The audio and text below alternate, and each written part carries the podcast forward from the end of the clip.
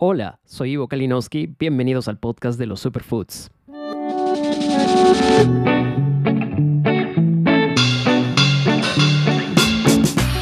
Un espacio donde hablaremos sobre los alimentos que están cambiando nuestras vidas y al mundo, y muchos de ellos tienen su origen en nuestro hermoso Perú.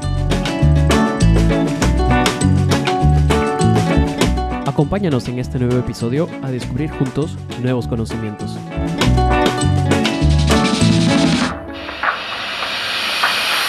Hola, bienvenidos al episodio 13 de este podcast. Muy pocas veces nos sentamos a reflexionar o meditar sobre las cosas más cotidianas de nuestra vida. Y la cocina es justamente una de esas actividades. Para mí en lo personal, la cocina es un acto de amor en sí mismo. De hecho, la cocina desde sus tiempos muy antiguos ha sido considerada una celebración, un acto totalmente humano de compartir, de darse a los demás. Obviamente también la cocina es ciencia, Claro, hay muchas interacciones en los alimentos que ocurren cuando cocinamos para llegar a esos sabores que permiten materializar ese acto de amor. La cocina es química entonces, pero también es historia, es vida, es cultura y por supuesto es arte. Tengo un primo que es todo un artista y una vez me dijo, el arte está en todo lado, no solamente en la composición de una música o en la pintura, también lo está en expresiones como la gastronomía. Y anteriormente tuvimos en el podcast a Waldir Maque, esta joven figura de TikTok que, además de agricultor y conservacionista, por medio de sus videos ha podido llegar a miles de personas a través de la, peculiar manera que tiene de cocinar, demostrándonos que la cocina no tiene que ser necesariamente tan sofisticada, pero sí tiene que tener un componente de mucha creatividad, de sostenibilidad y obviamente de naturaleza. Bueno, en los episodios anteriores hemos conversado de muchos superalimentos y de, de hecho hemos hecho foco en los Andes, de donde proviene una gran mayoría de estos alimentos o superalimentos. Sin embargo, no hemos sido muy exhaustivos ni revisado la región que tiene la mayor biodiversidad de nuestro planeta, que es la Amazonía. Hoy me gustaría conversar sobre estos dos grandes temas. Por un lado, la cocina y la conservación, y por otro lado, los alimentos que provienen del corazón y del pulmón del mundo, que es la selva amazónica. Entonces, hoy en este podcast tengo un invitado que que también comunica y sensibiliza a través de la cocina y que tiene una gran experiencia descubriendo y entendiendo la selva. Y creo que esta conversación que vamos a tener hoy nos enseñará mucho conocimiento vivo y experiencial y trataremos de llevar esta conversación por territorios mm, donde abordaremos la biodiversidad, el planeta, la vida sana, la sostenibilidad. Entonces, déjenme presentarles a mi invitado de hoy. Él se llama Roy Riquelme. Y quiero contarles que Roy es un cocinero y conservacionista masónico. Se ha dedicado gran parte de su vida a promover la conservación a través de la gastronomía y del uso sostenible de recursos naturales. Y Roy hoy ha tenido la oportunidad de participar en, muchas presentaciones y principalmente en el documental de Hatun Faccha, Tierra Sana, eh, a través de sus testimonios y demostrar lo que hace. Yo lo conocí a partir de este, de este documental y me quedé encantado con su, con su experiencia. Y bueno, desde el 2016, Roy es director del proyecto Cocinando y Conservando, que se dedica en gran parte a mostrarle a todos los peruanos y al mundo el valor de la naturaleza a través de la cocina. Hola Roy, ¿cómo estás? Bienvenido. Hola Ivo, un gusto de poder conversar contigo y con tu estimada audiencia. Qué bueno de poder tener estos espacios para hacer conocer nuestro trabajo y ser escuchado desde nuestras propias localidades. Bien, quien les habla, soy Roy Riquelme, cocinero conservacionista y activista defensor de derechos ambientales en Madre de Dios. Actualmente fundador y director del proyecto Cocinando y Conservando, como tú lo has mencionado. Exactamente, y Cocinando y Conservando es de hecho uno de esos proyectos que, me ha gustado mucho porque tiene toda una, naturaleza muy, una esencia, digamos, muy, muy noble, pero también muy responsable, ¿no? Muy responsable con el ambiente, con, nuestros ancestros y también con las personas. Porque definitivamente hoy no hay nada mejor que aprender a, aprender a cocinar, pero hacerlo valorando ¿no? las riquezas que nos ha provisto nuestro suelo. Entonces, quiero comenzar por ahí, Roy. Eh, digamos, adentrándome en una de estas conexiones que me llama mucho la atención y que quisiera, eh, eh, digamos, em, debatirlo o reflexionar. Y es esta conexión que hay entre la naturaleza, la vida y los alimentos. Entonces, Roy, ¿tú de qué forma crees que los alimentos nos conectan con la vida o con la naturaleza? Yo siempre digo nuestra madre tierra, mi madre selva. Y es aquí donde empieza la conectividad de la naturaleza con el hombre, porque ella nos entrega la diversidad y nos da, y nos da garantía para nuestros alimentos y muchos, eh, en, muchos años más en el futuro. Si la cuidamos, eh, vamos a tener pues alimentos eh, para nuestras siguientes generaciones. Es eso de lo, nosotros que debemos pensar, ¿no? Entonces, cuidar nuestra madre selva, nuestra madre tierra. Entonces, esa es nuestra conectividad, como dije, ¿no? De, de donde nace. Claro, se ha perdido esa conexión, ¿no? Entre, entre mm, el mundo, la tierra. Ya básicamente nos hemos olvidado que, es la tierra la que nos provee de vida. Y de hecho, este, este olvido se, demuestra en lo que le estamos haciendo al mundo, ¿no? En, en la forma en que lo estamos tratando.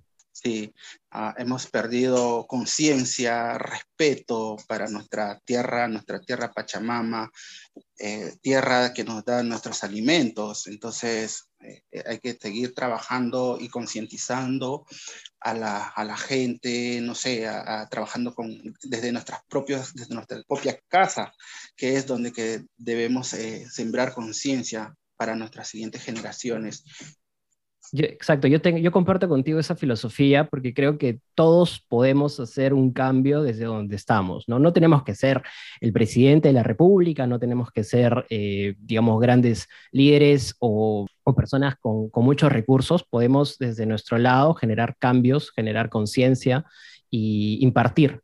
Eh, que nuevas formas de pensar, nuevas formas de hacer. Y es un poco lo que tú haces. Así es. Bueno, yo personalmente tengo mucho respeto por, por, todo, por, por, la, por, la, tierra. Eh, disfruto mucho eh, haciendo este trabajo que vengo desarrollando ya varios años, eh, trabajando con, con, la gente local, enseñando la importancia que es cuidar nuestro hábitat, nuestro hogar, nuestra casa, que, es la tierra, mm. enseñándole a la, a la juventud, incluso a las personas ya adultas, que, que ellos son los que deben de cuidar y así enseñar ¿no? a las siguientes generaciones. y, qué curioso, ¿no? Que digas que también les tienes que enseñar a la gente adulta cuando mayormente hoy son más las generaciones jóvenes las que se han olvidado, ¿no? De, este respeto hacia, hacia, hacia la naturaleza. Pero de hecho también hay muchas personas eh, mayores que, que, que, nunca lo tuvieron, que también hay que reeducar, a las que también hay que volver a enseñar. Así es. Y, creo que es toda una cadena, ¿no? Si, si las personas mayores eh, tuvieran este respeto, lo podrían también enseñar hacia los jóvenes y así todos podríamos legar en esta, esta conciencia a todos los que vienen a este mundo. Es el momento de, crear eh, eh, y sembrar, ¿no? Exactamente. Y tú, tú ves, tú que estás en la selva, ves bastante todo esto que está pasando con la naturaleza, ¿no? Los cambios que están habiendo. Y eres testigo vivo de, de, de cómo el hombre ha entrado, digamos, a depravar Todo, todos estos recursos. Sí, porque, bueno, yo siempre he crecido rodeado de la naturaleza. En mi infancia lo he vivido en una comunidad donde que mi padre recolectaba eh, frutos y comida de la selva. Mi madre se dedicaba a la agricultura, entonces siempre he estado conectado y esta conexión de, la, de la infancia conmigo eh, bueno, eh, eh, he comenzado a, sentir mucho cariño por mi tierra, por mi selva. Imagínate, en estos momentos ha crecido bastante, bueno, la población, se, han, se, han, hecho muchas carreteras, ha habido muchas invasiones de, de, de selva, destrucción total. Entonces eso yo lo estoy viviendo en carne propia, ¿no? Entonces eso es como que te duele un poco de lo que está pasando eh, y es la realidad que uno tiene que afrontar y también, escucha, eh, ser fuerte y tomar conciencia y decir, basta, esto no puede seguir continuando. Entonces, tú naciste en la selva, naciste viendo la naturaleza, desarrollarse, expresarse, pero ¿cómo nace este interés tuyo por la conservación que, que ahora lo predicas a través de la cocina? Bueno, con muchos años de experiencia eh, como cocinero, eh, podemos aumentar el conocimiento y la demanda de deliciosos y saludables alimentos, creando una nueva manera de valorar la selva, ¿no? Es por eso que desarrollo el proyecto Cocinando y Conservando, asociando la conservación con la cocina, promoviendo el uso sostenible de los recursos naturales, siempre manteniendo el equilibrio en los ecosistemas, ¿no? tenemos, que poner, tenemos que poner mucho énfasis sobre la necesidad de una cocina responsable con nuestro entorno. Exacto, suena a veces un poco difícil de, entender para muchas personas cómo la cocina y la conservación pueden estar de alguna, de alguna forma asociados. Eh, ¿tú, tú, tú, cómo, ¿Tú cómo asocias la cocina y, la, y, la, conservación, digamos, en, en, todo lo que haces y en todo lo que predicas?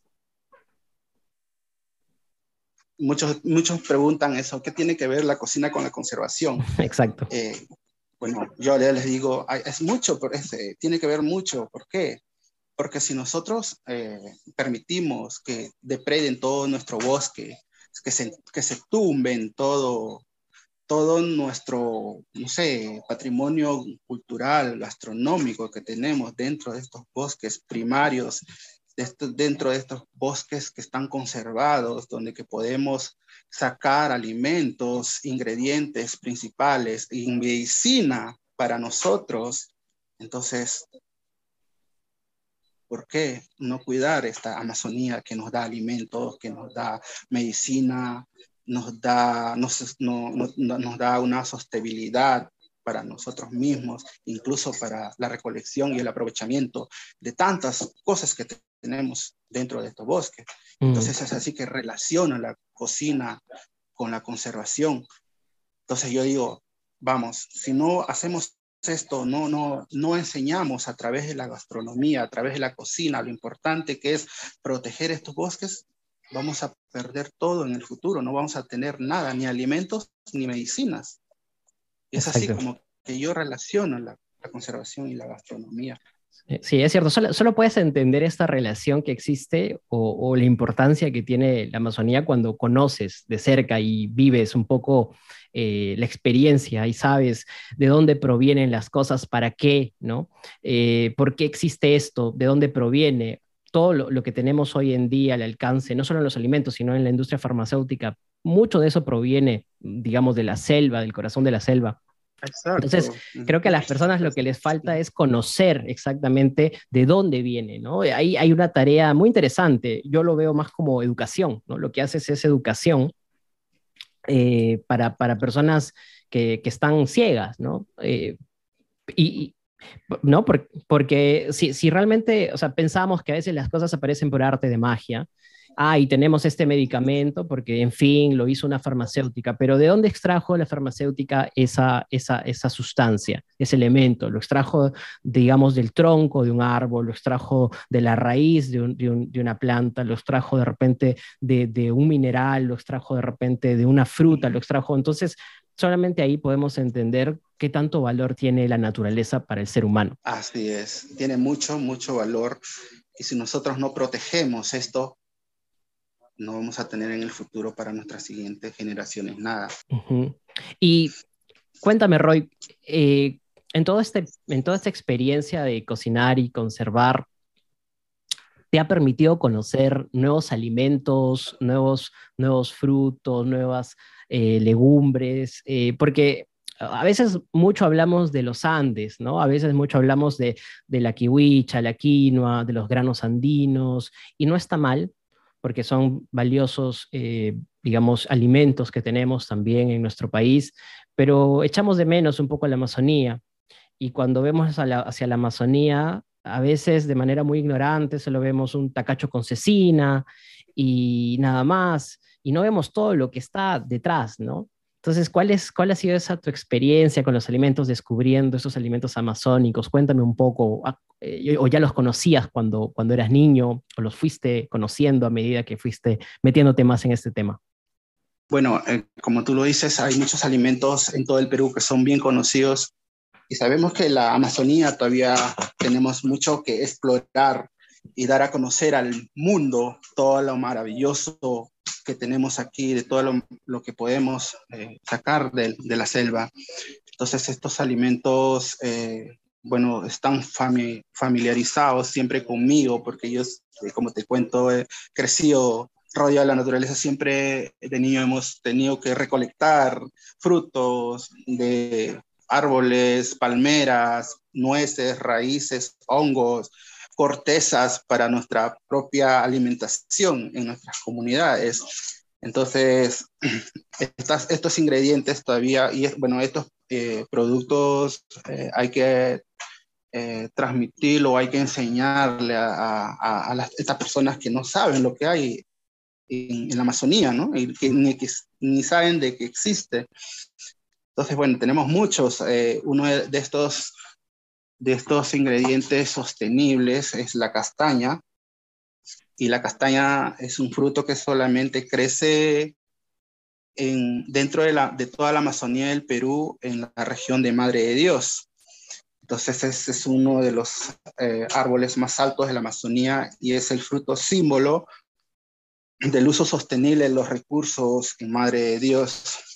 Entonces, esta nuez de, la castaña es muy apreciada por su alto valor nutritivo.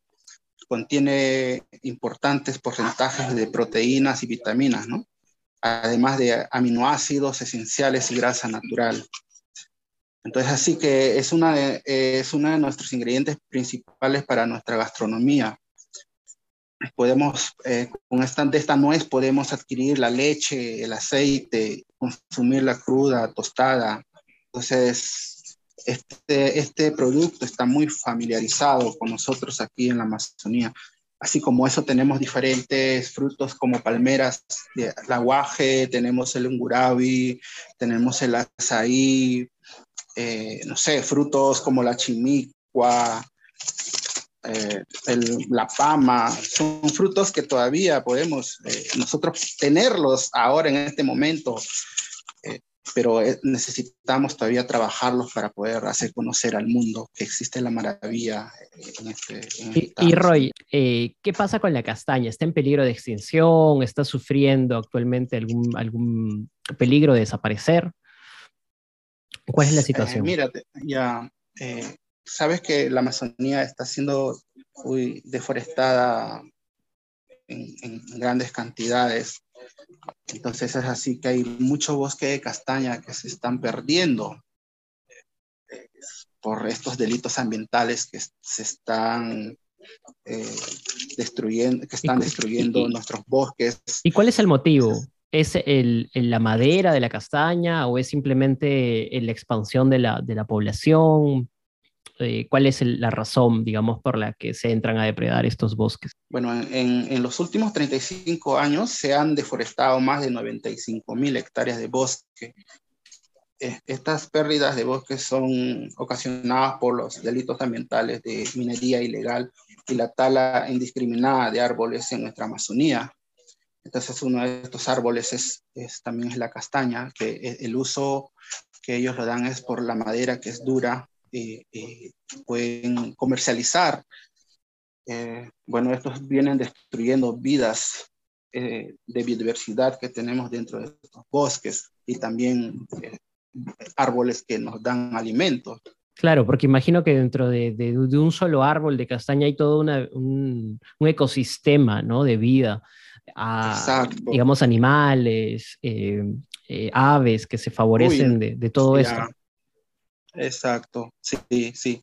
Dentro de un árbol puedes encontrar una biodiversidad inmensa de, seres vivos que uno ni se lo imagina. Entonces es así que por estos delitos ambientales es que se está perdiendo mucho de estas eh, eh, bosques de castaña, ¿no? Entonces, bueno, eh, estos árboles son los, también los más longevos, igual que el chihuahuaco. El chihuahuaco es uno de los árboles que más también se está depredando aquí en la Amazonía. ¿Qué particularidad tiene este árbol, Roy? porque el chihuahuaco es, eh, es una madera dura y lo están usando mucho, eh, bueno, exportan mucho esta madera para Europa y otros países, porque es una madera fina y, y, lo están usando en, en en, en, esas casas lujosas que están construyéndose en, en ese sitio del, del, mundo, ¿no? Entonces, sí, y hay que enseñar también la importancia de conservar estos árboles. Entonces, es uno de los árboles más longevos que tenemos en la Amazonía. Pueden medir hasta 30 metros de altura y, y vivir wow. más de 900 años de vida. Wow. Entonces, es muy triste y la realidad eh, es, es, muy chocante para nosotros como amazónicos y mirar todo lo que está pasando con la destrucción claro. de nuestra selva aquí. Justo, justo mencionabas lo, lo, los años que tenía este árbol, ¿no? El chihuahuaco. Y, y, me hacía pensar un poco en nuestros ancestros, ¿no? Siempre es, han, han, sido, han sido organismos o plantas que han, que han estado ahí y, y, en varias generaciones. y están, y nos atan, ¿no? Así Pero ya están desapareciendo. Sí. Es una pena. Están desapareciendo por la destrucción uh -huh. de, de, todo esto. Roy, háblame un poco de estos alimentos que mencionaste. Me interesa mucho. Por ejemplo, el caso del azaí. Yo por mucho tiempo, eh, no, o sea, recién aparecido, eh, y ha aparecido, digamos, valga la aclaración, en, en Lima o en, en, esta, en, las ciudades, ¿no? digamos, del resto del país. Eh, pero antes, digamos, no, no, se tenía ni siquiera en la mira a, este, a, estos, a estos alimentos ¿no? provenientes de la Amazonía. Y de hecho, en algún momento muchas personas creyeron que el açaí venía de Brasil, cuando no necesariamente es cierto. También hay açaí en Brasil, pero también tenemos açaí en Perú. Entonces, cuéntame un poco de estos alimentos y explícame un poco qué, beneficios tienen, cómo los usas. Me gustaría entender un poco de eso. Sí, eh, ahora estamos eh, produciendo bastante azaí aquí en Madre de Dios. Eh, bueno, es, una de las frutos de palmera ah, con bastante proteínas y vitaminas y grasas naturales beneficioso para la salud de, nosotros como seres humanos y consumidores. Entonces, eh, es una de las palmeras eh, más conocidas ahorita que se está expandiendo a todo el mundo, ¿no? Entonces, eh, y nosotros aquí también estamos tratando de que la población local consuma más estos productos para que puedan tener una buena nutrición Uh -huh, uh -huh. ¿Y cómo lo y cómo y cómo esto nos lleva de repente a, a, a otras frutas, ¿no? A otras frutas que, que, mencionaste también, por ejemplo, el aguaje sí. y, mm. y, otros que, que también están ahí presentes en la gastronomía amazónica. Ya tenemos, como te dije, muchas frutas eh, tenemos frutas de palmeras como aguaje, tenemos el ungurawi, que es el chocolate amazónico que nosotros eh, consumimos mucho aquí. Eh, entonces podemos encontrarle cuando salimos al campo y, o si no, a, a, explorar, no sé, en, en, un día ahí que podemos salir y, y, y encontrarnos con estas, estas palmeras, ¿no? Tan, tan, tan maravillosas y tan nutritivas que tenemos. Así como eso también tenemos mucho como el, el copoazú. ¿Has escuchado el copoazú? Es una fruta también que, que, es muy deliciosa y es la familia del, del cacao. Se hacen helados sí, y de, jugos, ¿no? De copoazú incluso. Ya, eh, el copoazú es un fruto que pertenece a la familia del cacao y tiene beneficios para tiene beneficios por su alto porcentaje de proteínas y grasa natural. Entonces podemos aprovechar todo, eh, la pulpa, la semilla. La semilla tiene bastante nutrientes, entonces eh, justo eh, escribí un recetario y dentro de, este recetario está algunas recetas con este fruto copoazú. Uh. Sí, porque en realidad cuando vas a la selva, cuando vas a Madre de Dios, he tenido la oportunidad de ir un par de veces, eh, lo ves en muchos lugares, ¿no? Es muy conocido, pero hasta que salgas de Madre de Dios ya no, ya no la ves, o sea, ya, no, ya ni se escucha de ella, ¿no? Entonces es muy interesante cómo está tan regionalizado el conocimiento de algunos alimentos de hecho, el copoazú me llama mucho la atención, es, me parece muy versátil para hacer diferentes tipos de preparaciones. Y así como el copoazú, imagino que hay muchos otras, otros frutos, otras frutas, este, Roy, que, que, están dando la hora ahí actualmente. Así es. Bueno, también tenemos nuestra, nuestra sachapapa morada. Bueno, este, este, esta sachapapa morada es un alimento reconocido en las poblaciones amazónicas por su contenido en proteínas, carbohidratos, calcio y fósforo, ¿no? También tiene propiedades antioxidantes y antiinflamatorios. Entonces, con esta papa también podemos hacer diferentes preparados. Eh, bueno, eh, igualmente yo hago y enseño diferentes platos eh, para la población aquí local y las poblaciones en las comunidades y donde que ellos se quedan sorprendidos de la magia que podemos hacer con esta papa y mezclando diferentes ingredientes que ellos tienen en su propia localidad, ¿no? Y ingredientes que ellos mismos producen y que ellos siembran y cosechan. Entonces, así como es, hay, hay mucho todavía, como te digo, eh, hay mucha para mencionar, hay eh, todos los productos que nosotros conocemos locales.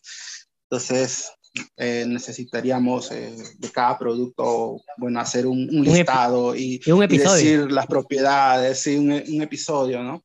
Son estas algunas que he mencionado que eh, ahorita estamos tratando de hacer conocer más a, la gente nacional y también, por qué no decirlo, hacer conocer al mundo. Claro, exactamente. Hay otra cosa que me interesa mucho conocer o compartir contigo sobre la selva y es no solamente los alimentos, sino los condimentos, porque la selva es muy conocida por albergar una infinidad de productos que le dan este sabor a las comidas, que, que, le dan esta sazón a las comidas, ¿no? ¿Cuáles son estos condimentos que conoces tú, Roy, que pues también son propiamente del corazón amazónico?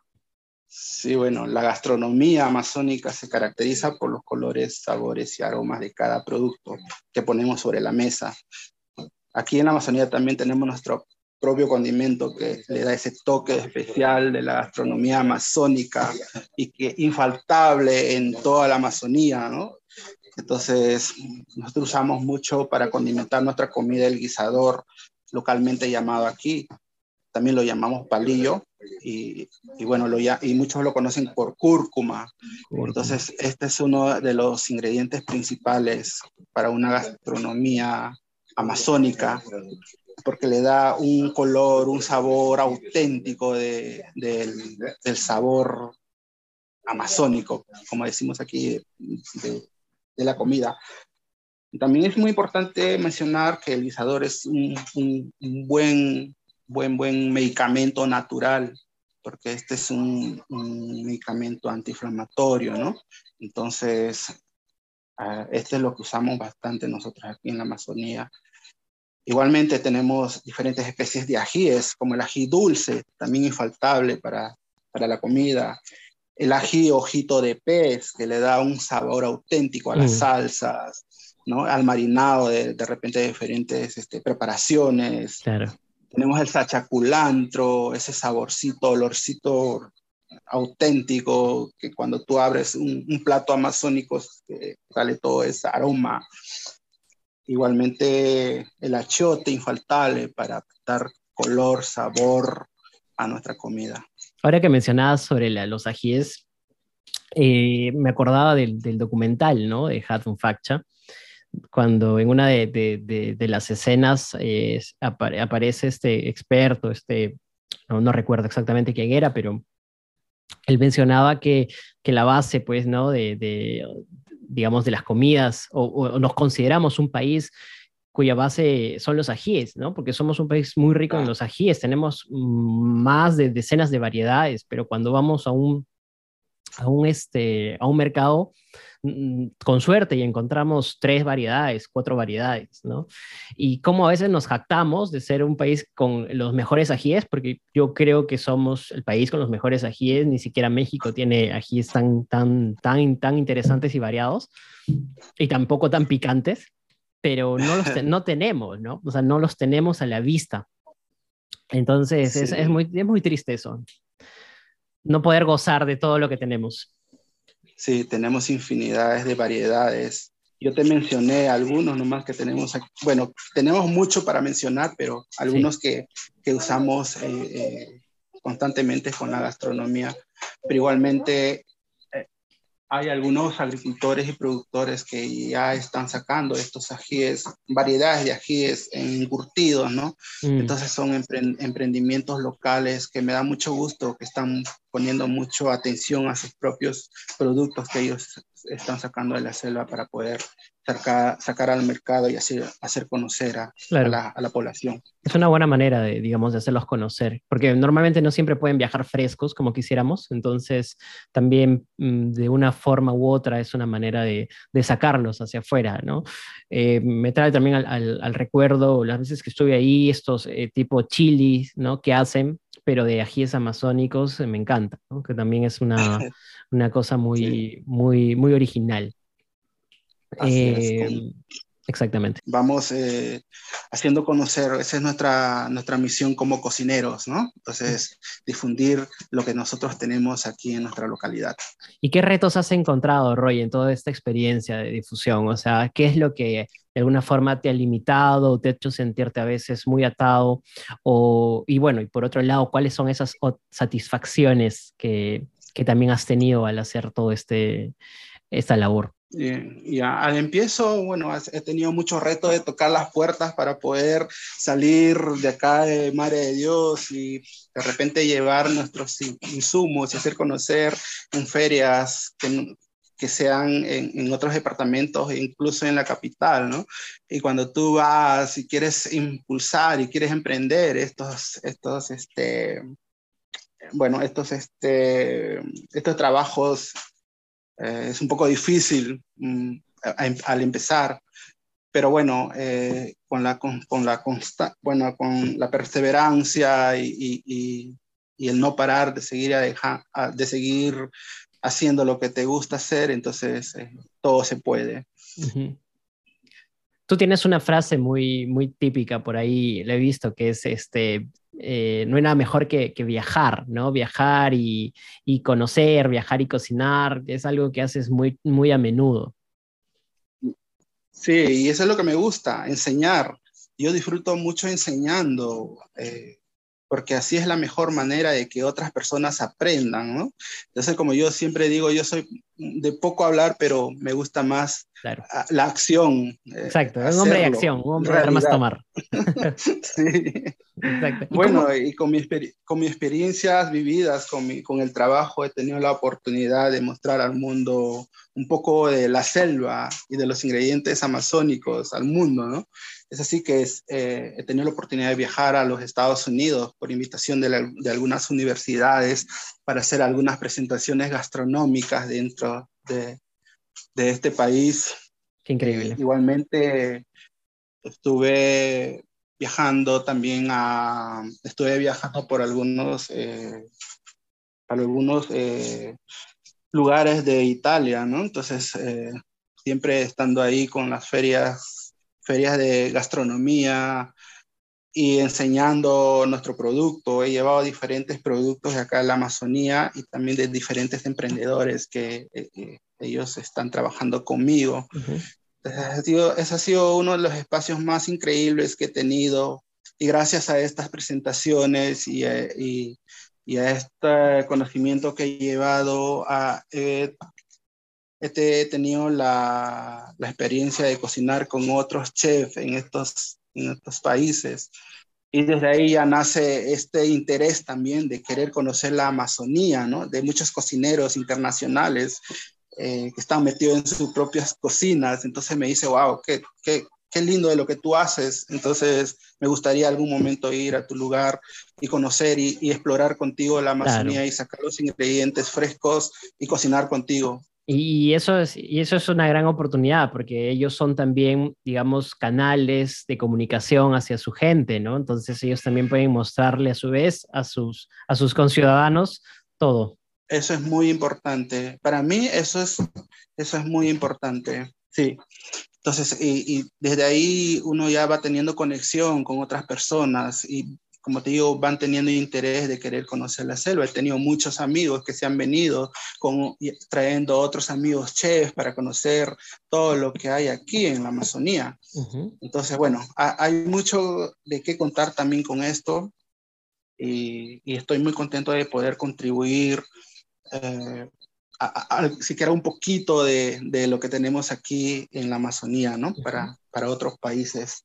Pero hace poco vi una de estas publicaciones donde contabas tu, tu experiencia cocinando para, para, bandas de música, para personas, digamos, muy, muy importantes en el mundo, ¿no? Como Maroon 5, como Dave Matthews Band, ¿no? Eh, como Nico Saba y, y digamos, muchos otros eh, músicos reconocidos. Cuéntame un poco cómo fue esto, cómo, cómo han sido estas experiencias, cómo han reaccionado ellos con, con, con tu, con tu cocina, con tu, con tu arte.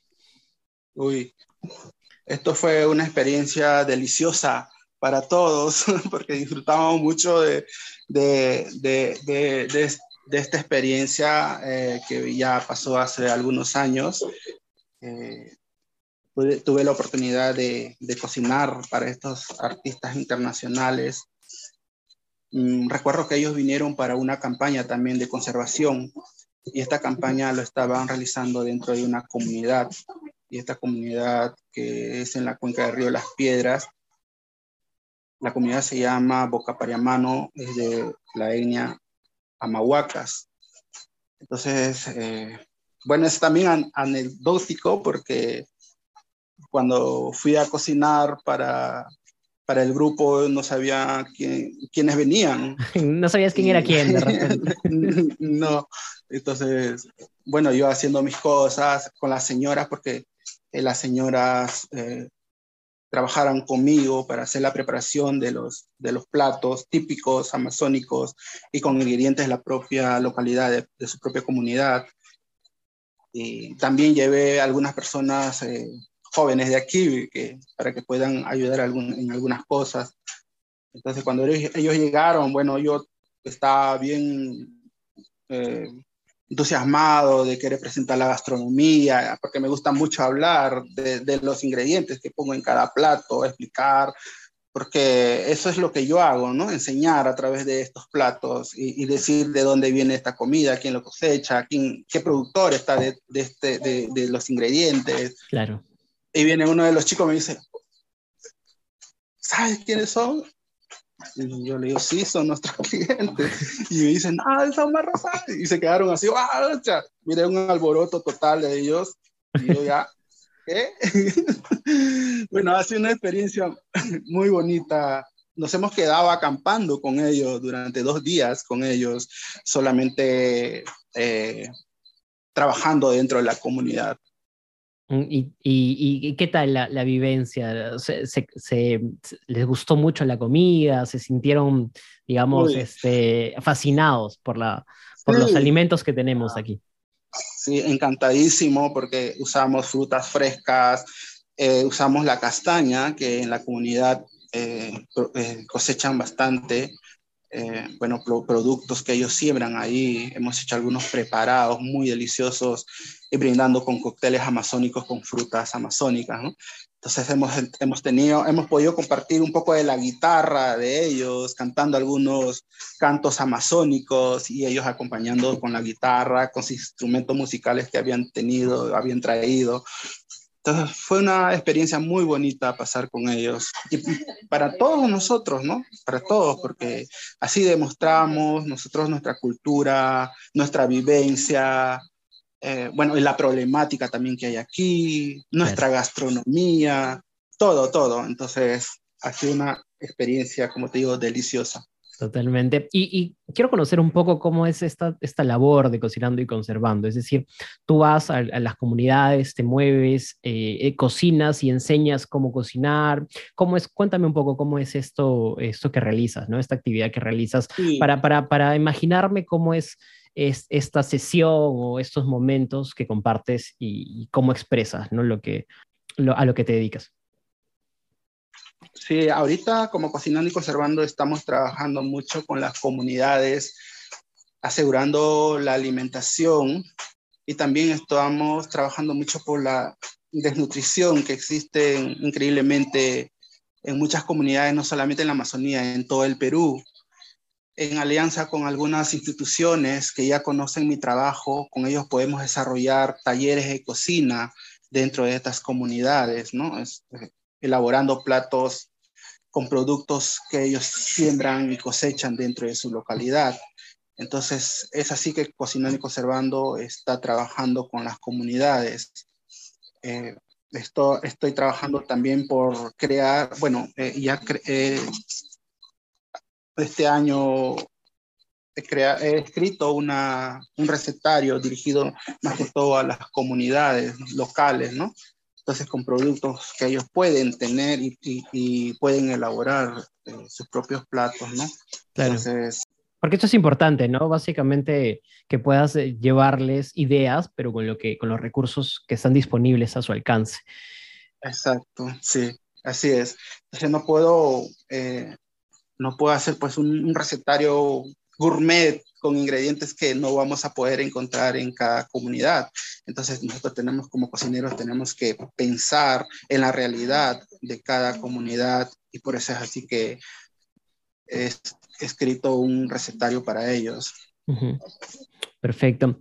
Eh, quería hablar además también sobre el tema de los pescados. De hecho, yo soy fanático de los pescados. Este, este, este podcast, que de hecho tiene la intención de dar a conocer los superfoods, también en algún momento me interesaría dar a conocer a los superfoods que vienen de fuentes animales, ¿no? Entonces creo que el pescado es una fuente muy, muy rica de, nutrientes. Y en la selva tenemos una inmensidad de pescados que, son pues eh, deliciosos. ¿No? Es otra alternativa, como la doncella, el dorado, el paco, por ahí sé algunos nombres, pero cuéntame un poco más. Sé que tú te especializas, conoces mucho este tema, cuéntame un poco. Hablando de pescado, sí, es, eh, sabes que el pescado es una de las proteínas favoritas de las poblaciones amazónicas incluso para mí, porque mi, carne favorita es el pescado. Entonces aquí tenemos bastantes variedades como la doncella, el paco, el sábalo, el bocachico, la carachama, la chambira, la palometa, las pañas o las pirañas que están dentro de los lagos. Entonces, eh, eh es eh, una, una, variedad inmensa. sí, y bueno, eh, tenemos este, y, bueno, es una de las, como te dije, de las proteínas más favoritas que nosotros consumimos en la Amazonía.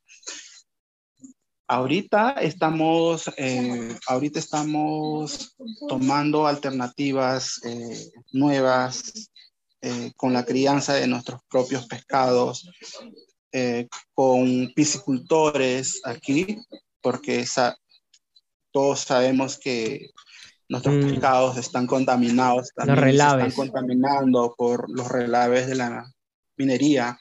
Exacto. Es así que pena. Eh, estamos tratando de, de, consumir estos pescados que nosotros tanto nos gusta, eh, criando nuestras propias, ¿no? Criando nuestros propios eh, alimentos, nuestros propios pescados. Es una pena, ¿no? Lo que cuentas. Ya me imaginaba, o sea, cómo estamos depredando tanto, incluso los ríos ya no son tan eh, saludables para, para, el consumo humano, porque, claro, muchos de estos pescados que se nutren de, digamos, del, del, mundo silvestre terminan siendo incluso más, más nutritivos que los mismos pescados criados luego en, en granjas, ¿no? Sin embargo, no hay otra opción. No hay otra opción más que criarlos uno mismo para, para el consumo. Así es, sí, y esa es una buena alternativa que, que se está generando, ¿no? Para poder tener este, este, esta proteína tan deliciosa que nos gusta aquí en la Amazonía. Exactamente. Eh, eh, mi abuelo era muy fan de, de, la uncucha. Cuéntame un poco de la uncucha, porque no es lo mismo que la yuca, ¿verdad? ¿O sí? No, la uncucha, bueno, es una papa, es un tubérculo que, es, que crece bastante aquí en la Amazonía eh, me gusta usar también mucho para las preparaciones en mi plato porque tiene una textura bien cremosa, bien suave y podemos hacer diferentes preparados con este, con este producto, ¿no? Entonces, y también es uno de los preferidos de la población local. La uncucha, bueno, tenemos casi eh, en todo el año. Eh, como te digo, hay comunidades que están sacando bastante y ya también lo están vendiendo en el mercado local. Y así también la población está tomando más interés en, consumir lo que las comunidades están produciendo aquí. Exactamente, Roy. Eh, ¿qué, ¿qué, opinas de, de, de Hatun Fact Chat? ¿Te gustó estar ahí en el, en el documental? ¿Cómo viviste esta experiencia de participar y, y, y de dar tu mensaje ¿no? a través de esta, de esta película? Sí, Hatun Pacha para mí fue una experiencia maravillosa conocer a tanta gente eh, que está interesada en, en, hacer mostrar la realidad de todo lo que está pasando con nuestras semillas en todo el Perú. Trabajar con Delia fue maravilloso, hemos compartido mucha experiencia, ella, eh, ella ha plasmado en su documental la vivencia y la realidad de todos nosotros como cocineros o guardianes de semillas y, y, todo lo que está pasando con nuestra agricultura, ¿no? Entonces, eh, he estado muy contento de poder participar y aportar un poquito de todo el conocimiento que, tenemos aquí en la Amazonía. Para mí, como te digo, ha sido una experiencia muy, muy bonita poder participar de este grandioso documental. Exactamente. Bueno, Roy, ha sido realmente un gusto tenerte en este podcast. Eh, he aprendido mucho sobre la Amazonía y sobre todo me he quedado con mucha curiosidad de volver a, de regresar a ella y, y, gozar otra vez de estos, de estos alimentos que creo que creo que en pocos lugares se come tan bien como se come en la selva o en la Amazonía. Y de hecho, no solamente comer bien, sino comer sano. ¿no? Y también me llevo el mensaje de que estamos depredando nuestra selva, estamos generando, nos estamos quedando sin este recurso tan valioso y que si no ponemos una alerta y, no somos conscientes de lo que está haciendo, de lo que estamos haciendo ahí, en pocos años nos vamos a quedar sin, sin, sin esta fuente de recursos. Entonces, yo quería ir finalizando el podcast, primero agradeciéndote por estar aquí, por haber compartido tu experiencia. Hoy hemos hablado un poco de ambos mundos, de la cocina y del Amazonas. Creo que hablar de todos los alimentos eh, es, es, bastante extenso y, y me gustaría eh, que luego pudiéramos hablar más en específico de alguno de ellos. Y me gustaría que, que, nos, que nos dejes con un mensaje, ¿no? ¿Cuál es tu mensaje? ¿Cuál, qué, es lo que quisieras que, que, la audiencia eh, pueda escuchar eh, acerca de, de, de, esto que haces, acerca de, de, lo que estás cuidando, acerca de la naturaleza? Sí, eh, yo siempre termino diciendo que nuestros alimentos deben ser sanos para nosotros y el planeta. Y ese planeta quien nos da, nos ofrece toda esta riqueza que tenemos. Entonces, hay que tomar conciencia de todo lo que está pasando en estos momentos. Estamos pasando por terribles eh, cambios climáticos que afectan no solamente a los que viven en la Amazonía, a todo el mundo en general.